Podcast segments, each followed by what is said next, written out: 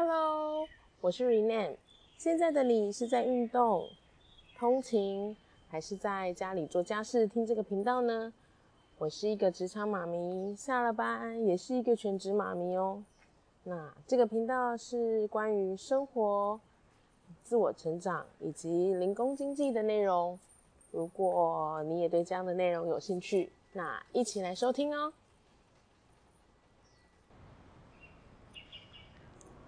Hello，最近啊看了一个综艺节目，从这综艺节目里面，我竟然得到了一个领悟，而不是只是娱乐性质的开开笑、开开开开心心的笑着。那这个节目应该大家都有看过吧？是综艺玩很大。但它这个呢是六周年的特别企划，其中啊有一个桥段还蛮吸引我的，是去帮一个阿嬷卖东西。平时呢，这个阿嬷呀在从买材料回来，然后怎么样去制作，到最后面卖出去，基本上都是一个人作业。那想想看哦，阿嬷的年纪这么大了，可是她还是很努力的在为生活打拼呐。也许赚来的钱只够自己温三宝，嗯，但是她也没有放弃啊，他并没有因为说啊我自己年纪大了我不做，你就是要拿饭来给我吃，等等等这这样之类的事情。那现在的你有什么理由抱怨啊？那你有什么理由不努力前进啊？现在疫情的关系。很多人啊，因为这个关系，可能原本的工作有了变化，可能是被资遣啊，有可能是被减薪、无薪假等等等的状况。当然啦，若是之前一直仰赖这样的工作，顿时失去了，我相信啊，嗯，就像掉下来一样，情绪在所难免的不好。可是。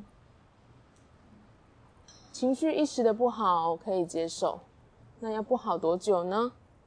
掉下去的深渊多久才要让自己爬起来呀？日子还是要过，是不是要想看看有没有其他的路呢？只是一时的低潮，那还是有很多路可以走的啊！你看，像现在不是有很多新奇的外送服务吗？例如 Panda 啦、Uber E 啦这些的。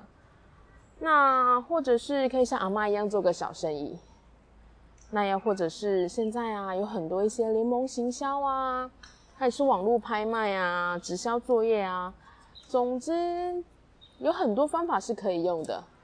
重要的，我想应该不是这些，重要的应该是你自己有没有那个心。也许有的人以前一个月是五万、六万，或者是十几万，那顿时之间失去了这些东西。自己也拉不下脸去做这些跑跑单帮啊，嗯，杂事的感觉的工作。但是日子要过啊，是吗？要先看自己能不能先放下过去的自己，重新出发，先让自己度过一个难关。也许这个难关过了，后面有一大片彩虹等你啊！努力一起勇往直前吧。在这疫情之前，可能大家都没有想过什么是零工经济吧？现在疫情之后，疫情时代，大家都知道，不能够是只是仰赖一份工作、一份收入可以过一辈子。